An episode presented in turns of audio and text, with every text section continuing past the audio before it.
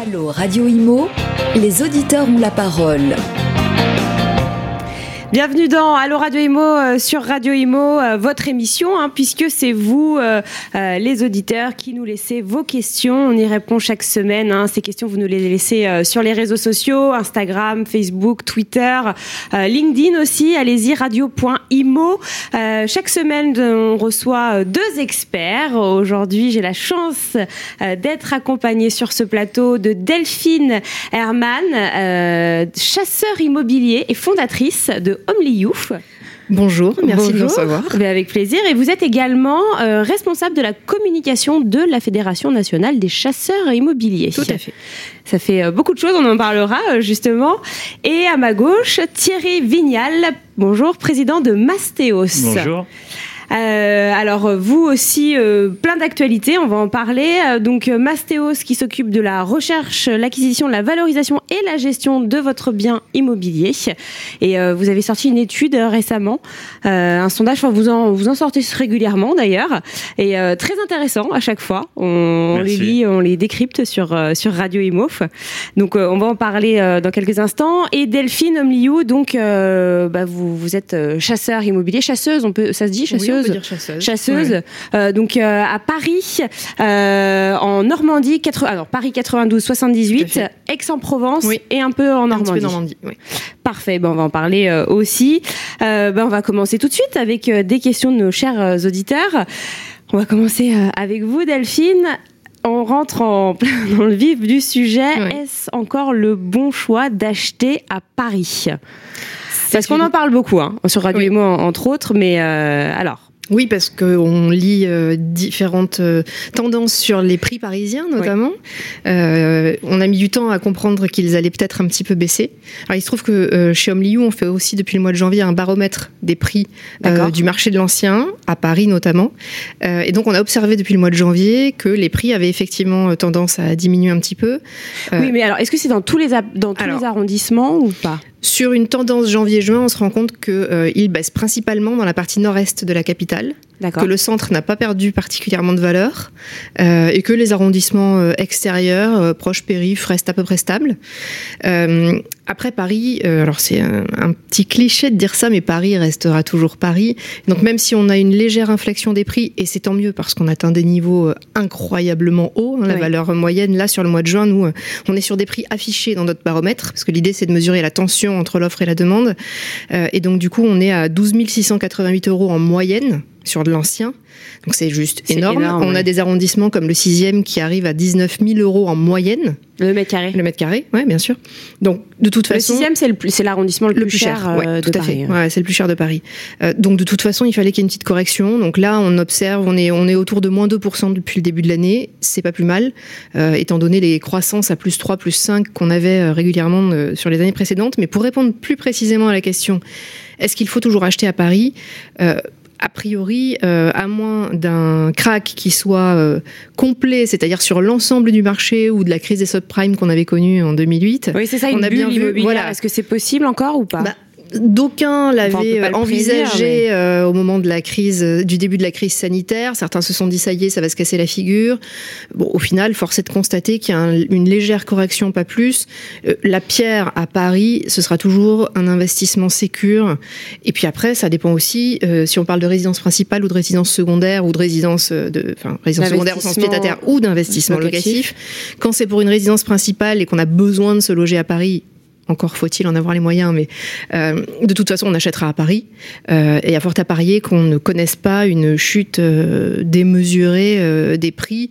Et puis, je vous dis, si Paris devait chuter de façon démesurée, ça veut dire que l'ensemble des grandes villes françaises se retrouvent dans la même situation. Et même, on en parlera tout à l'heure, mais les quelques désidérata de certains Parisiens de s'éloigner un petit peu de la capitale, soit pour la banlieue, soit pour les territoires, comme on dit maintenant, ne font pas chuter Paris. Chuter Il y aura toujours de la demande euh, à On a toujours de la demande à Paris. Elle, s'est un petit peu calmée sur les premiers mois de l'année. Euh, en tout cas du côté des chasseurs immobiliers, il faut voir qu'on a un public qui est assez euh, CSP+, cadre, profession libérale, etc. Donc pendant le premier trimestre, on a eu moins de demandes sur Paris, et là ça revient, des familles qui ont besoin d'une chambre de plus, d'un espace de travail de plus, ou d'un petit balcon. D'accord. Euh, Thierry Vignal, un couple qui nous a écrit à quoi faut-il réfléchir en premier avant de faire un investissement locatif? Apparemment, ils veulent se lancer euh, voilà, dans un investissement locatif. Euh, voilà, à quoi il faut réfléchir en premier? D'abord, évaluer ses capacités financières. J'ai pas mal de clients qui se lancent un peu à l'aveugle et qui pensent avoir tel budget, mais c'est un peu au doigt mouillé. Donc, l'idéal, c'est d'aller voir un courtier en ligne, par exemple, qu'ils ont, tous, ils ont tous des simulateurs, c'est assez facile. Sa banque, c'est pas possible? Si, on peut aller voir. C'est moins bien. Euh, un courtier, c'est mieux. Non, mais il faut prendre rendez-vous. Quoi. Un courtier, on se connecte. Il y a plein d'estimateurs en ligne. Et du coup, euh, ça permet déjà de sizer un peu sa capacité d'emprunt, euh, de voir à quel niveau d'apport on va pouvoir déployer ou non. Hein. Tout le monde n'a pas d'apport. On peut. Il y a beaucoup d'investissements locatifs qui se font avec peu ou pas d'apport. Donc voilà, premièrement, évaluer ses capacités financières. Deuxièmement, savoir quel type de stratégie on va entreprendre. Est-ce qu'on est là pour aller chercher du rendement? Donc on est sur une stratégie un peu agressive financièrement, on va vouloir du cash flow positif, vraiment un complément de revenu. Donc rendement, c'est quoi? On, le, Ce qu'on rembourse par mois par rapport au loyer qu'on perçoit, c'est ça? Ouais, de toute façon, il va y avoir des loyers. Hein, c'est l'idée d'un investissement locatif, euh, c'est que les loyers euh, puissent contribuer au remboursement de l'emprunt. À mhm. quel niveau Est-ce que ça rembourse tout l'emprunt ou une partie, une partie. Et il y a aussi les charges. Hein. Donc c'est pas juste l'emprunt, c'est l'emprunt plus euh, les charges, la taxe foncière, l'assurance PNO, les frais de gestion, etc. Ce qu'il faut pas oublier, ce qu'on a tendance à, oublier quand on veut faire un investissement locatif. Je sais pas, j'ai 1000 euros de mensualité, 1000 euros de loyer, donc je suis autofinancé. Bon, voilà. Donc est-ce qu'on veut en plus du remboursement du prêt et des charges un cash flow en plus. Euh, ou non, euh, déjà ça va dicter un peu le niveau d'agressif financière qu'il va falloir déployer. Et cette agressif financière, elle se traduit géographiquement. On va pas chercher du cash flow positif euh, sur l'île Saint-Louis. On va pas en chercher au cœur de Bordeaux. On va en chercher à Roubaix, à Boulogne-sur-Mer, au Havre, à Maubeuge. Parce que vous connaissez bien toutes les toutes les villes en fait de France, la rentabilité. On en parlera dans, quelques instants, mais mais en fonction de la ville, voilà, ça ça change. Ça. chaque ville a un profil de rendement et de risque alors, c'est pas juste du rendement, c'est un rendement par rapport à un risque. Il y a des villes qui sont euh, très peu rentables et quand même risquées. Il y a des villes qui sont très rentables et peu risquées. Alors, ça, c'est les pépites. Mais c'est toujours un rendement versus un risque. Et en l'occurrence, euh, si on a décidé qu'il nous fallait un complément de revenu, il va falloir prendre des risques géographiques. Aller à Perpignan et pas à Lyon. Voilà, donc quelle stratégie je vais adopter? Après, cette stratégie, elle peut se décliner aussi sur le type de stratégie fiscale. Est-ce que je vais faire du LMNP de la SCI à l'IS, du foncier, bon ça c'est un peu plus technique. Mhm. Est-ce que je veux du neuf ou de l'ancien? Alors on sera peut-être un peu plus rentable sur le sur l'ancien généralement. Donc euh, évaluer ses capacités d'emprunt, euh, définir sa stratégie. Est-ce que je veux du rendement ou du patrimonial Et du coup, où est-ce que je vais aller chasser mon bien géographiquement C'est pas forcément à Paris. On peut sortir de ces zones de confort et aller dans les territoires, comme tu disais. Euh, et voilà, c'est ça. Donc ça, c'est les, choses auxquelles penser. Est-ce qu'il y en a euh, qui sont euh, qui, qui, qui, qui envisagent, qui commencent à faire les démarches et qui s'aperçoivent bah, que finalement c'est pas possible de faire un investissement locatif? Est-ce qu'il y a des personnes dans ce cas-là? Ouais, euh, nous l'année dernière, on, faisait confiance un peu à nos investisseurs qui nous disaient j'ai tant de budget, allons-y. Et, puis en fait, on se prenait des refus de prêt parce qu'on ah évaluait mal la capacité bancaire. Donc aujourd'hui, on a des process très stricts. En amont, on attend d'avoir des attestations de bancaire avant de, se lancer. Voilà. Donc l'idée, c'est ça, c'est déjà être sûr de son budget pour pas perdre de temps et ensuite euh, faire des, offres d'achat sereinement euh, dans les bonnes villes. D'accord. Euh, Delphine, est-ce qu'il euh, vaut mieux attendre pour acheter en, première couronne, comme les prix euh, ont, augmenté? C'est vrai, on a vu une augmentation, surtout si on veut par exemple une maison, quelque chose avec mhm. terrasse, les prix ont, augmenté. Est-ce que, voilà, c'est un auditeur qui demande ça? De toute façon, si l'idée c'est de, partir en banlieue pour une maison, quoi qu'il arrive, la saison des maisons, si je puis dire au, sens immobilier du terme, commence à arriver à, à sa fin, puisqu'en règle générale, quand on parle de maison, on parle souvent d'un profil euh, d'acquéreurs et de vendeurs qui sont des familles mhm. et qui aiment donc euh, être en place pour la rentrée de septembre, la rentrée scolaire. Donc en général, les maisons commencent à arriver sur le marché entre janvier et mars. Au printemps, c'est la saison euh, la plus importante et puis là, on arrive mi-juillet, ça va commencer à ralentir. Donc de toute façon, quoi qu'il arrive, il faut au moins attendre septembre, ça c'est sûr, parce qu'il y aura peu d'offres sur l'été.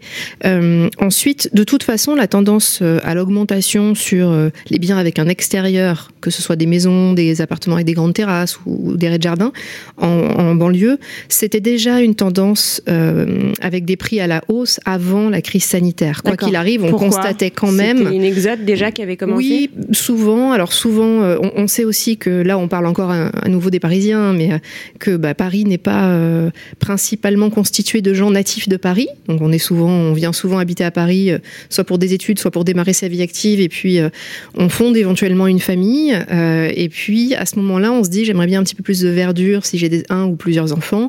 Et c'est là que petit à petit, euh, les profils non parisiens ont tendance à se dire je vais aller un petit peu en banlieue ou carrément changer de vie. Euh, on reparlera du télétravail plus tard, mais ça c'est un fait nouveau.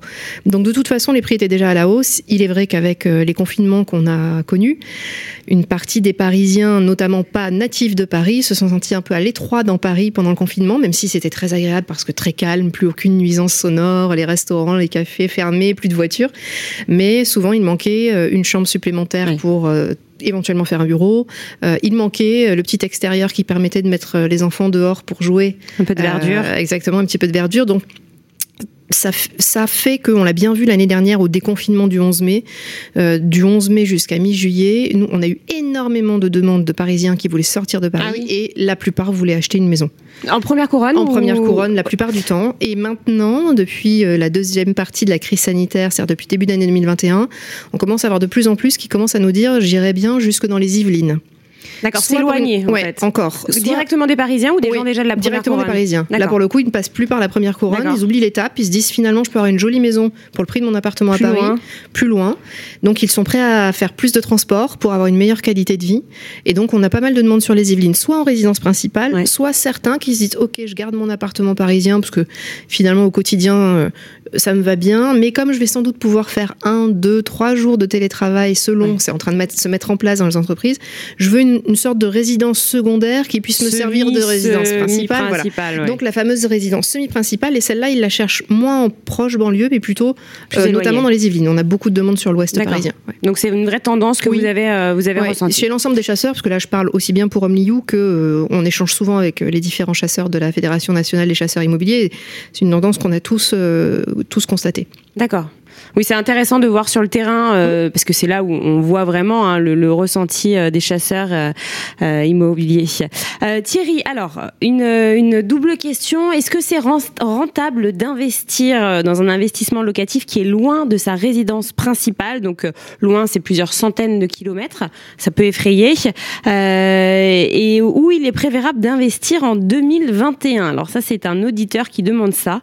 alors oui, parce que c'est vrai qu'en général on a quand même envie d'avoir un investissement locatif près de chez soi, mais c'est pas forcément le plus rentable. Ça dépend où on habite, évidemment. La distance n'est pas un gage de rentabilité, évidemment aussi, parce qu'il y a pas mal de Parisiens qui, dès qu'ils sortent euh, de l'île de France, s'attendent à des rendements stratosphériques parce qu'ils ont fait l'effort de sortir de leur zone de confort, mais c'est pas automatique. Évidemment, si on va au centre de Lyon ou au centre de Bordeaux, on a des rendements qui sont assez proches de ceux de Paris, finalement. Donc ça sert à rien de faire des longues distances pour, euh, pour retrouver les mêmes rendements. Euh, être près de chez soi, euh, certes, c'est pratique. Après, on est en 2021, on a quand même un peu de techno, on a des prestataires de plus en plus fiables qui sont capables de gérer à distance des biens. On peut avoir un suivi sur smartphone, etc. Donc, on est à une époque où on peut quand même confier la gestion de son bien à des, à des gens fiables sur place. Donc c'est pas tant un problème. Pour le début, peut-être pour les travaux, il euh, faut quand même calculer la distance si on a envie de s'y rendre. Euh. Bah, L'idée de, de boîtes comme Mastéos, c'est ça, c'est aussi de pouvoir euh, déléguer à des gens qui peuvent gérer les travaux. Alors de confiance, oui, mais qui peut, à qui on peut déléguer les travaux et la gestion et qui sont sur place pour les réaliser et qui font un suivi assez régulier avec le client qui est à Paris, par exemple. Donc, euh, la distance, euh, elle, euh, elle se gère. Et surtout, il faut vraiment aller voir la, data. Donc chaque ville a un rendement locatif. On peut l'avoir sur le site Meilleurs Agents. On a le prix, le loyer, on fait la division des deux, ça donne le rendement. Et donc on arrive à voir les différents rendements des différentes villes et le niveau de risque qui peut s'estimer. Euh, est un moyen assez simple. On peut mettre une annonce sur le bon coin, voir le nombre de retours qu'on a sur une annonce en location et puis estimer en gros le niveau de tension locative. Et une fois qu'on a le rendement et la tension locative, on arrive à se dire bon bah voilà Marseille, je suis à 7% de rendement en moyenne versus mes 3 de Paris. Euh, j'ai eu eu 15 retours en 24 heures sur mon appart, sur mon annonce là sur le bon coin. Ça part bien. C'est le bon plan. Donc c'est comme ça qu'on teste un peu un marché. On n'y va pas au doigt mouillé. Et c'est pas parce qu'il est loin qu'il est rentable. Oui. Voilà. Et où est-ce qu'il faut investir En 2021. Du coup, c'est votre étude, euh, les, villes les plus intéressantes Alors, c'est vrai qu'on a fait pas mal. La dernière en date, euh, Paul Enroll, auprès de 1000 euh, interrogés, on se cherchait surtout à savoir quelles étaient les villes préférées des Français pour ce genre d'investissement, ce qui n'est pas forcément le même classement que nous, en tant que professionnels.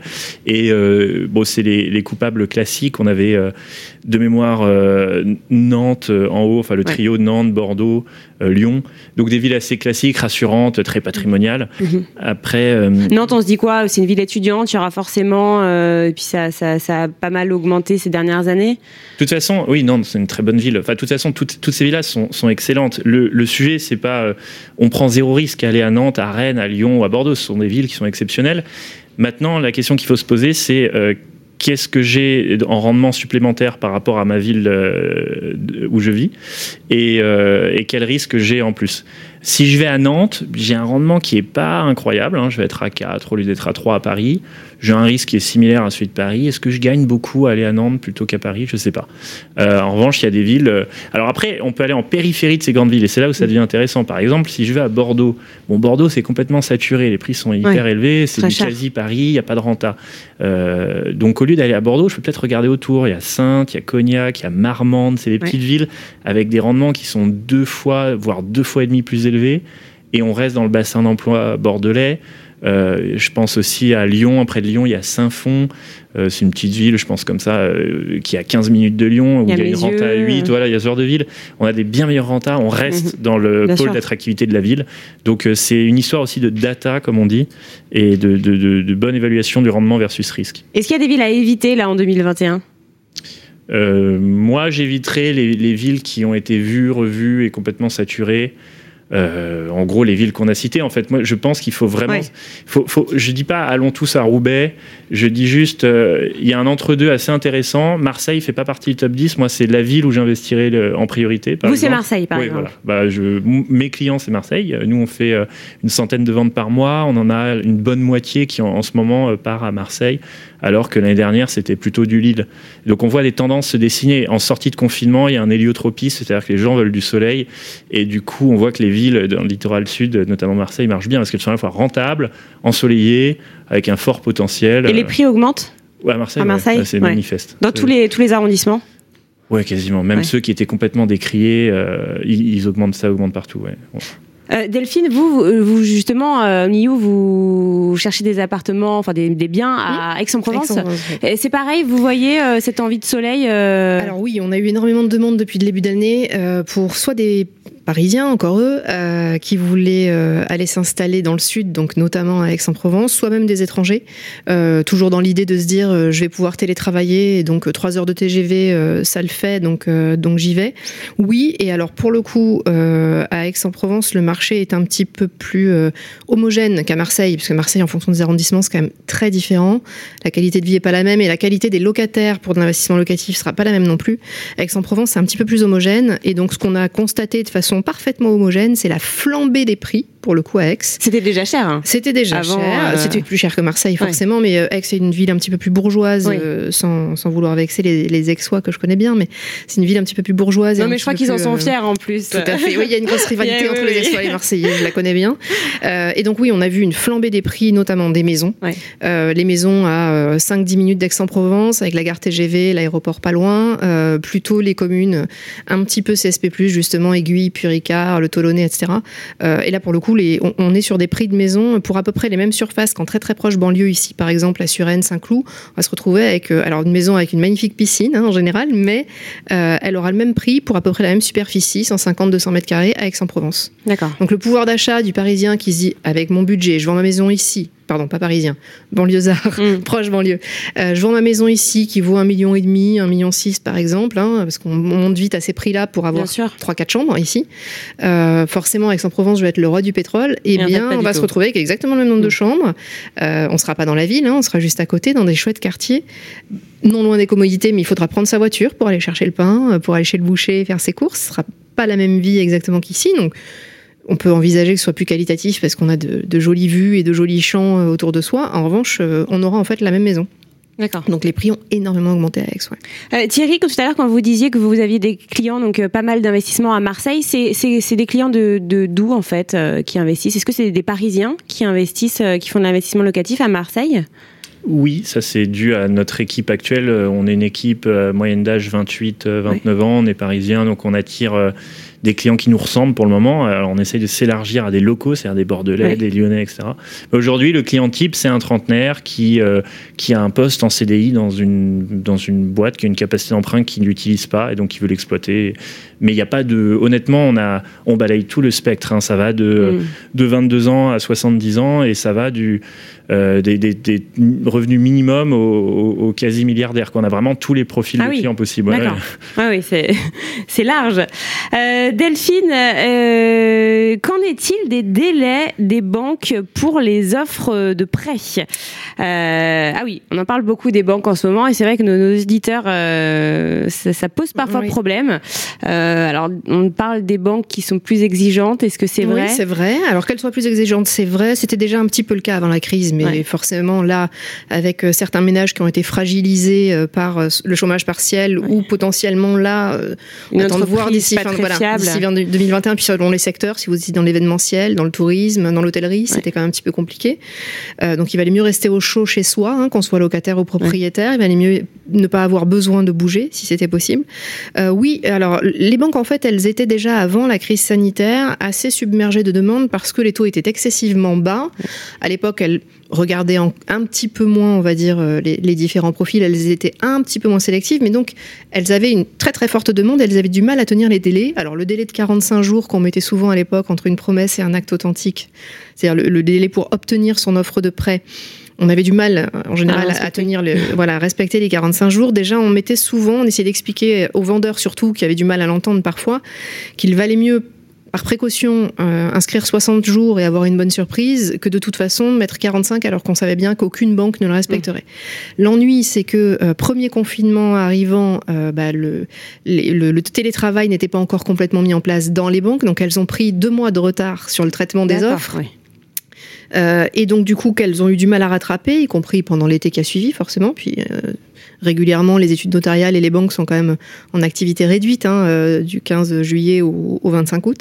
Euh, et donc, c'est une espèce de course contre la montre pour essayer de rattraper le retard qui n'a toujours pas été rattrapé. Donc là, il y a toujours le retard du premier confinement. Ouais, aujourd'hui, les 60 jours euh, pour éditer l'offre de prêt, on n'a pas une seule transaction sur laquelle ça puisse être respecté, même quand notre client a fait toutes les démarches en amont et qu'il n'attend plus que son document de promesse pour le fournir à la banque et qu'il avait réuni tout ce qu'il fallait, parce que l'intérêt aussi d'un chasseur immobilier, c'est qu'on vérifie le financement de nos clients en amont.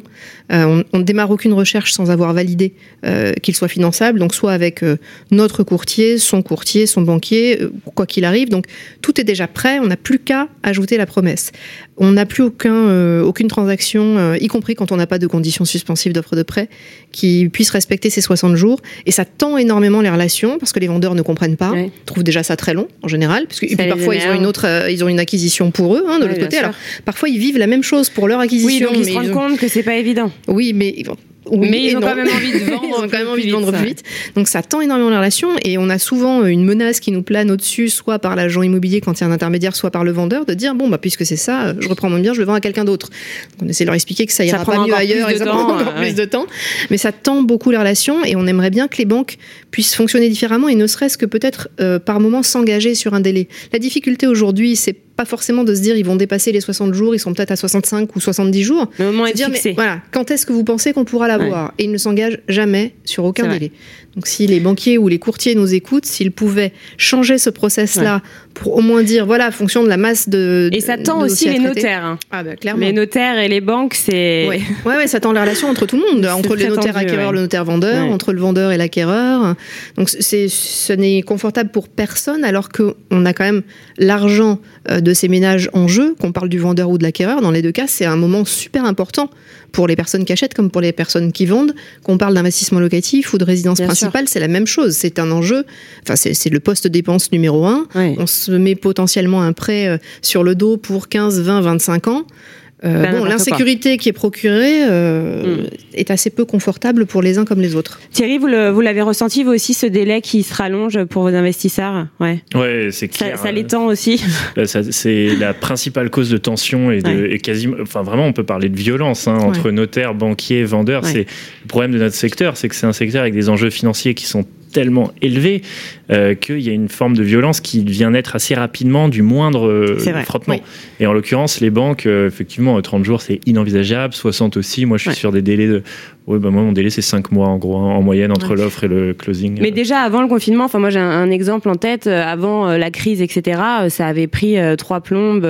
J'avais un notaire qui avait envoyé des. 6 mois C'était 3, 4. Non, non, c'était trois fois plus. Ouais, c'était trois mois en plus, quoi. Et le notaire qui envoyait des, des, des, mails assassins à la banque et, euh, et au final, on a l'impression que les banques s'en fichent un peu, en fait. Tout le monde se fait violenter. Hein. Le notaire, euh, le banquier, euh, le, tout le monde. Hein. Oui, mais comme le banquier ne s'engage sur aucun délai, en fait, c'est toujours le même principe. Si on n'a pas d'objectif, on saura jamais qu'on l'a pas atteint. Donc, Parfois, si on nous dit et de fixer en fait à l'avance, dire ça bah, prendra voilà, ça mois. Cinq mois. Ok, ben on le sait et on s'organise et on prévient les gens. Ce qui, est ce qui est le plus compliqué pour le vendeur, comme pour l'acquéreur et pour les intermédiaires qu'on est, c'est de pas être fixé. Si on dit au vendeur, voilà, de toute façon, il y a de fortes chances que la banque ne puisse pas éditer avant telle date il le sait, il peut prendre ses précautions par rapport à éventuellement son acquisition. Même chose pour l'acquéreur. Ce, qui, est compliqué, c'est de n'avoir aucune information, de n'avoir aucune perspective. On l'a tous vécu pendant le confinement. Quand on nous reportait les confinements de semaine en semaine ou de 15 jours en 15 jours, on voyait plus très angoissant. En fait. C'est extrêmement angoissant. voilà, le jour où on vous dit peut-être que le 11 mai, normalement, il va se passer quelque chose. Bon, bah, au moins, vous avez un objectif. Dans la tête, on a une deadline. Exactement. Et donc, ça, ça détendrait, dans le sens littéral du terme, les relations et les transactions euh, Thierry, faut-il mieux investir dans le neuf ou l'ancien? L'ancien. L'ancien. Ah, c'est catégorique. Pourquoi? Le neuf, on a tendance à l'acheter un peu cher parce qu'il y a la marge du promoteur, il, paye il y a sa TVA. Euh, comme c'est du neuf, c'est naturellement euh, pricé euh, sur une fourchette haute. C'est en général dans des zones, ça, ça, rentre très souvent dans le cadre des régimes ouais. Pinel ou autres. Et ce que ces régimes impliquent, c'est qu'on aille dans des zones assez peu tendues, assez peu sexy finalement. Donc finalement, on se met à acheter un produit cher dans une zone pas hyper euh, sexy. Et mm. puis, euh, on a des plafonds de loyer, donc on va pas. Par définition, on est obligé de louer à des locataires qui sont pas les meilleurs profils de locataires euh, du marché. Donc voilà, je vois assez peu d'avantages à part qu'il n'y a pas de stress de travaux, quoi. Et alors, concernant les rénovations énergétiques, le neuf, c'est pas plus rentable par rapport à ça, non? Que l'ancien? Qui, ancien, qui dit ancien dit souvent travaux. Ouais, mais Surtout là, avec la nouvelle loi euh, climat et résilience, le volet se loger, euh, l'interdiction de louer certains types exactement bah, de logements. Et, bah, on fait les travaux et puis ça. ça même avec les travaux, ça reste quand même plus euh, intéressant d'acheter l'ancien. Tout ça se modélise financièrement, mais l'avantage de l'ancien, c'est comme on part d'un prix un peu plus bas que dans le neuf, on a un peu plus de marge pour prévoir ce genre de choses. Après, c'est, on parlait de fiscalité sur le neuf. je rappelle que les travaux, c'est une, une arme de défiscalisation assez puissante. Hein. On amortit les travaux en LMNP option réelle ou en SCILIS. Justement, ça, euh, euh, c'est une autre question. On va la faire en même temps. Est-ce qu'il est préférable de louer vide ou meublé?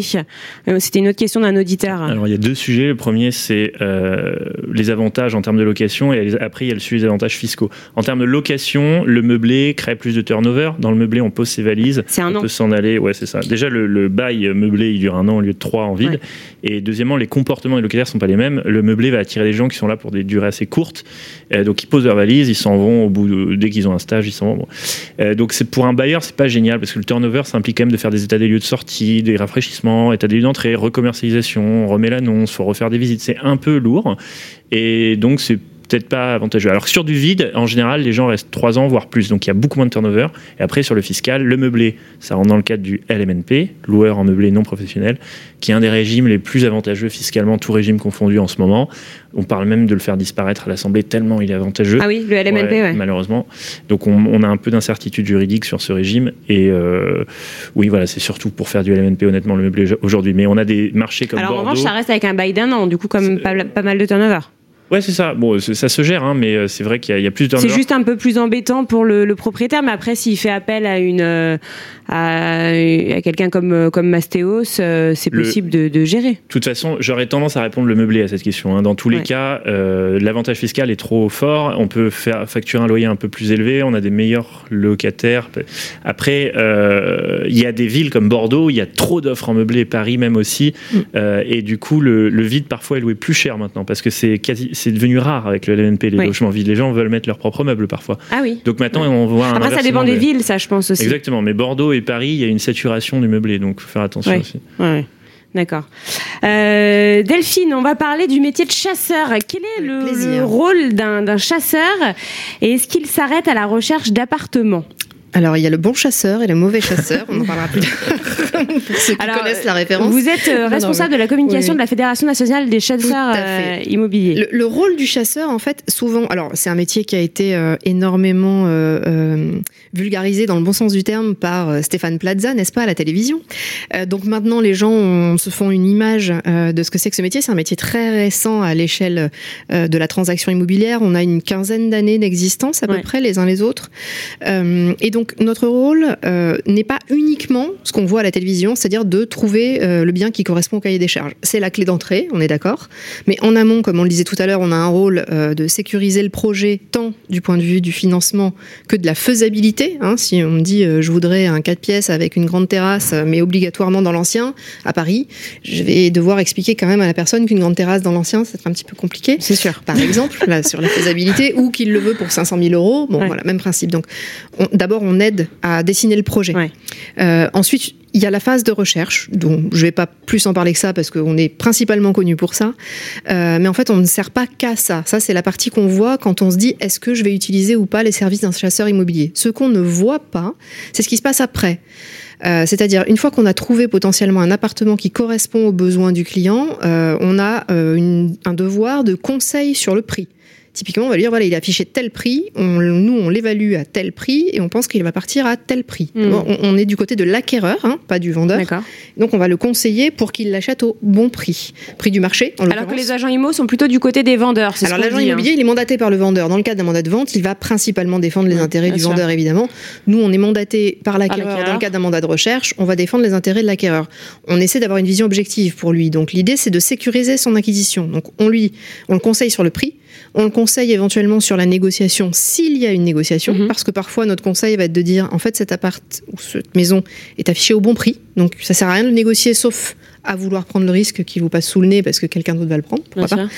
Mais on sert aussi et surtout à sécuriser la transaction après. Je prends un exemple. Euh, pour un appartement en copropriété, on va, alors là je parle principalement pour Amliou, mais une grande partie des chasseurs le font, on va euh, récupérer évidemment les procès-verbaux d'assemblée générale de copropriété, les diagnostics techniques, on va pas juste les transmettre aux clients, on va les analyser. D'accord. Euh, chez Amliou, on va jusqu'à bah, appeler le syndic s'il y a des questions. On fait, si on parle d'une maison, il nous est déjà arrivé d'aller à l'urbanisme pour demander l'attestation de, conformité euh, des travaux qui ont été faits parce que le vendeur n'avait pas pensé à le faire pour la transaction. en fait. On enquête pour lui sécuriser la transaction, hmm. qu'il ait l'ensemble euh, des, points de décision en main. S'il y a éventuellement des travaux prévus dans l'immeuble, euh, soit on le voit dans les PV d'AG, soit ça ne se voit pas, mais on va être capable de lui dire, parce qu'on a des formations sur la pathologie du bâtiment, par exemple, qu'il va falloir qu'il prévoit un ravalement dans les cinq prochaines années, etc. Et on fait le lien avec les notaires pour aller jusqu'aux signatures euh, de promesses de vente et d'actes authentiques de vente, et on les accompagne physiquement. Hein.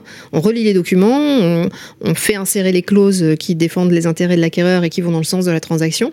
Et après, chez Amliou, on l'accompagne s'il le souhaite, euh, jusqu'à ce qu'il soit installé ou que son locataire soit installé, comme pour Mastéos, si c'est l'investissement locatif. Donc toute cette partie, en fait, une fois que l'appartement ou la maison est trouvé, c'est quelque chose qu'on ne voit pas en fait et qui n'est pas forcément extrêmement mis en valeur. Et la plupart des chasseurs d'appartements le font. Ouais. c'est bon à savoir du coup. Euh, Thierry, est-ce qu'il faut envisager, vous en parliez tout à l'heure, euh, d'apport pour un investissement locatif. Là, euh, aujourd'hui, est-ce qu'il faut un gros apport pour envisager un investissement locatif? Non. Non, pas forcément. on a la chance d'être dans un pays où le système bancaire est très généreux. Même euh, depuis la crise. Ouais, non. Enfin, disons que le zéro apport, il est de plus en plus. Oui, c'est plus compliqué à maintenant. Il n'est pas impossible. J'en ai fait un titre perso il n'y a pas longtemps. D'accord. Euh, il y a des banques qui jouent un peu plus ce jeu. Il y a une banque un peu moins connue, une filiale du Crédit Mutuel qui s'appelle CAFCAL, CFCL, qui fait du sans apport. Mais j'en connais d'autres. Et ça se voit. Non, il ne faut pas stresser parce qu'on n'a pas d'argent sur son compte courant. Tant qu'on a un CDI, un salaire, qu'on a passé la période d'essai, on peut s'en sortir. D'accord, c'est possible. Ouais. Mais c'est un vrai sujet pour plus tard aussi, parce que euh, le monde du travail change énormément et le CDI euh, sera de moins en moins euh, le, contrat qui sera le plus courant. On a de plus en plus de freelance, de micro-entrepreneurs, d'autres-entrepreneurs, etc. il va falloir que les banques s'adaptent, tant sur la transaction d'ailleurs que, que derrière les bailleurs sur de la location, parce que le CDI va devenir petit à petit de plus en plus rare. C'est vrai qu'on a, on a, reçu sur, on a reçu sur notre antenne des, euh, des, des, des, gens qui étaient à leur compte et qui mm. avaient des très bons euh, revenus, mm. mais qui, ne, qui n'obtenaient pas de prêts. Mm.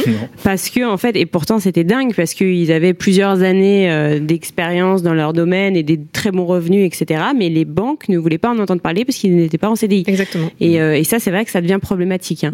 Il, y a un, il, y a un, gros souci à, ce niveau-là. C'est lié aussi à la façon dont le, le marché enfin, du, du prêt immobilier fonctionne en France, puisqu'il fonctionne sur la personne et non pas sur le bien. Exactement. Il y a peut-être une réflexion à mener. Je sais que certaines banques le font, mais une réflexion à mener là-dessus aussi. aux pays anglo-saxons où ça fonctionne sur, le, bien. Donc on met plus d'apports, mais en revanche, le fait qu'on soit en freelance n'est pas un rentre en ligne de compte. On a donc des leçons euh, à prendre. Eh bien, l'émission touche à sa fin, hélas, ça passe toujours trop vite.